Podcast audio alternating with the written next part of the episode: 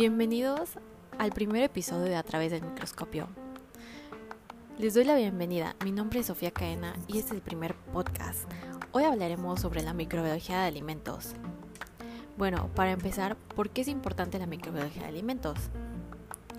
Bueno, en el ámbito de la salud, la microbiología resulta de gran importancia, ya que se encarga de estudiar los microorganismos patógenos como los hongos, virus y parásitos, también bacterias, de esos hablaremos más adelante, y pues pueden generar una enfermedad en el ser humano. Para empezar, vamos a decir qué es la microbiología alimentaria. La microbiología alimentaria es la ciencia que estudia los microorganismos en relación a los alimentos y tiene cuatro ramas, que son la parasitología, la bacteriología, la micología y la virología.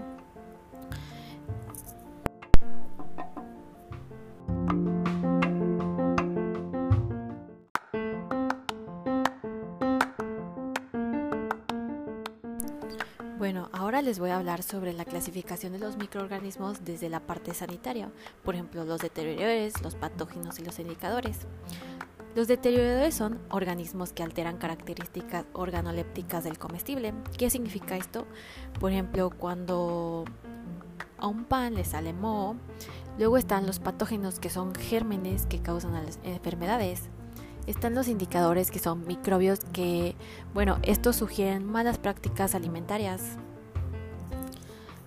Y bueno, lo están en los iniciadores que son microbios que sirven para controlar cuando comienza los procesos de fermentación.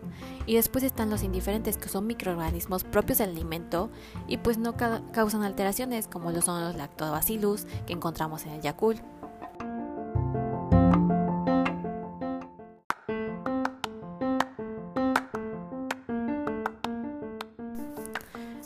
Bueno, ahora pasaremos a los microorganismos más importantes que hay en los alimentos, que son los hongos, las bacterias, los virus y los parásitos. Y bueno, ahora voy a explicar cada uno de ellos.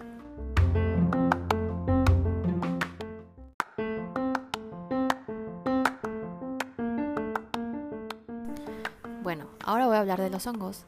Los hongos son un grupo diverso de organismos unicelulares o pluricelulares que no tienen clorofila, obtienen carbono de fuentes orgánicas y tienen una pared rígida por celulosa y quitina. Pueden vivir como organismos aprófitos o parásitos y estos son muy importantes ya que actúan como descomponedores de la materia. Algunos producen antibióticos o alimentos. También pueden producir graves enfermedades en las plantas y los animales.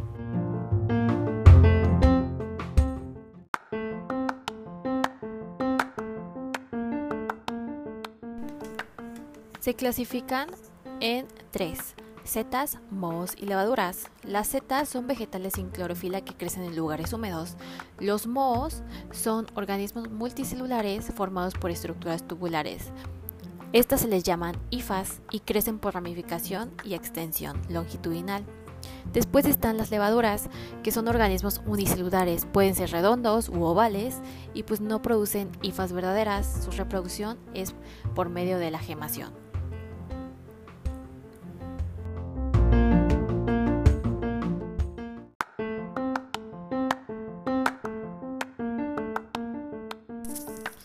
Los hongos cuentan con tres tipos de reproducción, las cuales son la sexual, la parasexual y la diseminación.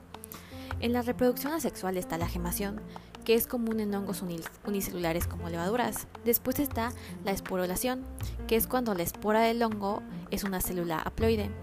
Y luego está la fragmentación, que puede ser por una arquitomía o una paratomía. En la reproducción parasexual se da normalmente en hongos simbiontes, se forma un heterocarión y es muy aleatorio. Y en la diseminación, los hongos son primordialmente estáticos. Por ejemplo, lo que sucede con el Cryptococcus.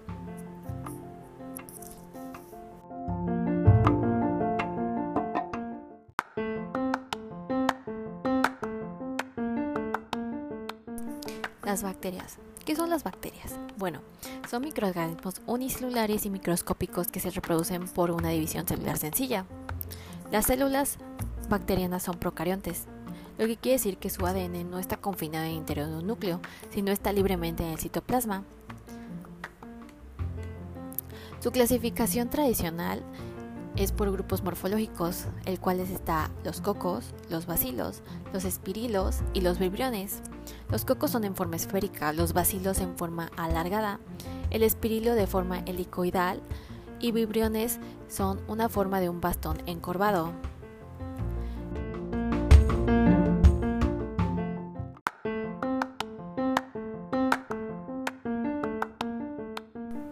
Hablaremos de los organismos aerobios, anaerobios y los facultativos.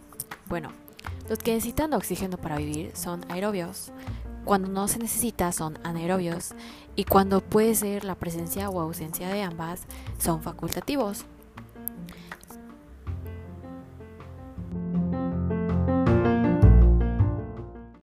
Ahora se preguntarán, ¿cómo podemos hacer para ver estos microorganismos muy pequeños? Pues bueno, en las bacterias se utiliza la tinición de Gram y es utilizado para identificar bacterias.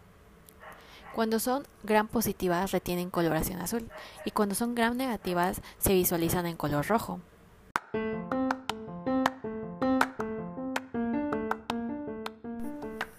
Bueno, siguen los parásitos. Los parásitos son un organismo que vive a expensas de otro organismo. Se pueden encontrar en vida libre o naturaleza parasitaria y se transmite normalmente por vía fecal oral o por sangre.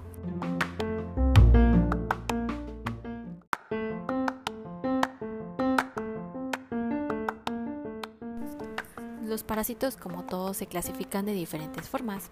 Por ejemplo, están los ciliados, que son cilios, son de vida libre. Luego siguen los flagelados, que como le dice son flagelos, y son parásitos triponasoma. Después siguen los rizópodos, que son pseudópodos y viven en vida libre. Siguen los esporozoes, son inmóviles y son parásitos plasmodium. Los protozoarios, que son los seres vivos, seres vivos más antiguos que hay. Después siguen los elmitos, que son una variedad de gusanos que pueden habitar en el intestino. Y luego siguen los plantelmitos, que son gusanos planos.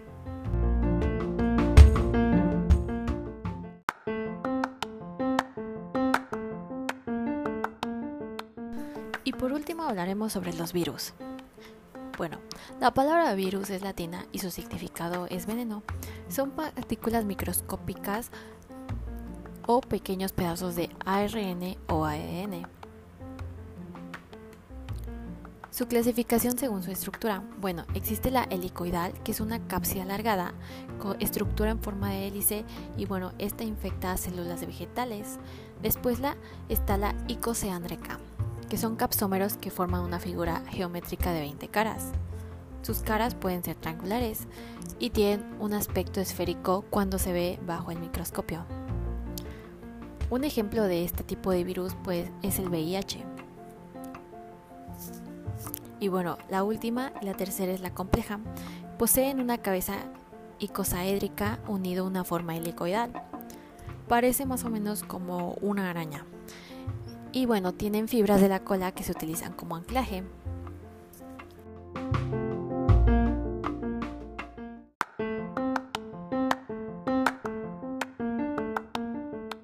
Ya que ya hablamos de los cuatro microorganismos más importantes que existen en los alimentos, vamos a mencionar las características de ellos en la naturaleza. Vamos a decir cada uno y lo vamos a tratar de explicar. Bueno, está la dimensión, la existencia, la heterogeneidad, la multiplicación, la ubicuidad, la patogenicidad,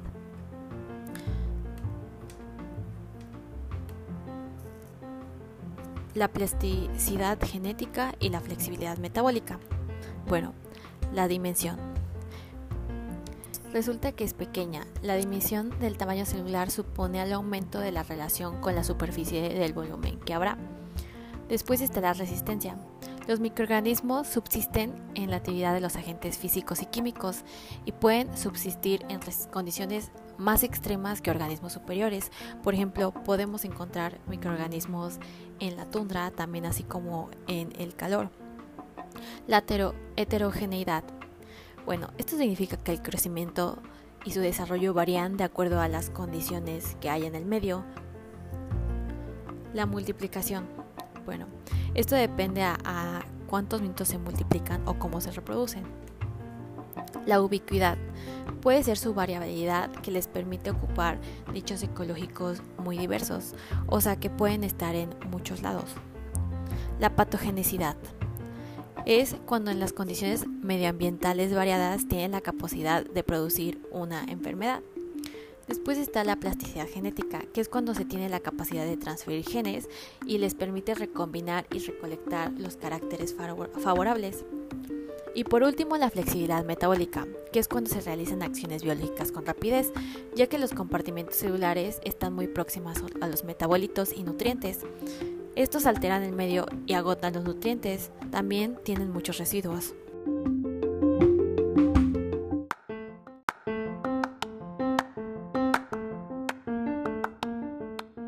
Y por último, pero no menos importante, hablaremos sobre la contaminación de alimentos. Y bueno, para empezar vamos a definir qué es la contaminación. La contaminación es la presencia de cualquier materia anormal en los alimentos. Y bueno, hay varios tipos de contaminación, como pueden ser la biótica y la abiótica. La biótica es producida por agentes extraños de origen biológico en alimentos. Pueden ser microorganismos, toxinas, excretas o residuos de animales. Y la biótica está generada por componentes ajenos a la naturaleza, como pueden ser los residuos ambientales, aditivos no utilizados y derivados de la industria.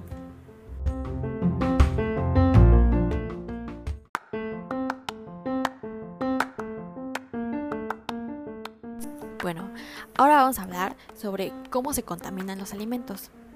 Existen tres tipos de contaminación, las cuales son de origen, la directa y bueno, la cruzada. La de origen es cuando ingresan microbios de manera natural, cuando hay poca higiene en el alimento. La contaminación directa es el mecanismo más simple de contaminación. Es cuando el agente llega de manera directa al alimento. Y la cruzada es cuando el agente llega a través de terceros, de un producto contaminado a uno sano. Por ejemplo, si cortamos pollo en una tabla y luego cortamos vegetales. Claramente las bacterias del pollo que no está cocido van a contaminar a los vegetales.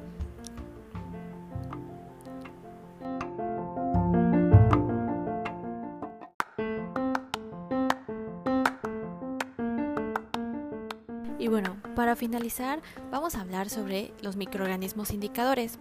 Los microorganismos indicadores, como lo dice, indican la presencia de que ciertos productos estuvieran expuestos a condiciones que pudieran haber introducido gérmenes peligrosos en un alimento o en una comida.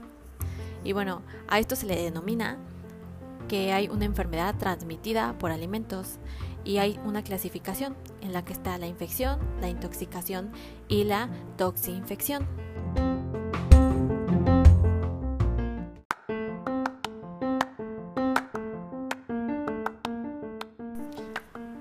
Infección es cuando hay presencia y multiplicación de microbios en los tejidos del hospedero después de la ingestión del producto contaminado. La intoxicación es una afección ocasionada por el consumo de toxinas o productos químicos nocivos. Y la toxinfección es por el consumo de algún alimento que contenga gran cantidad de gérmenes que después de ingeridos producen toxinas en el intestino y provocan una enfermedad.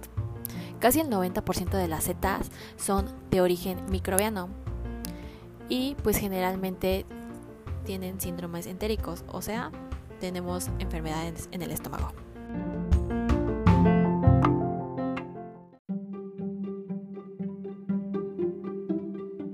Y con las enfermedades transmitidas con alimentos terminamos nuestro tema de hoy. Espero que les haya gustado y hayan aprendido demasiado. Nos vemos en el próximo episodio de Bajo el Microscopio.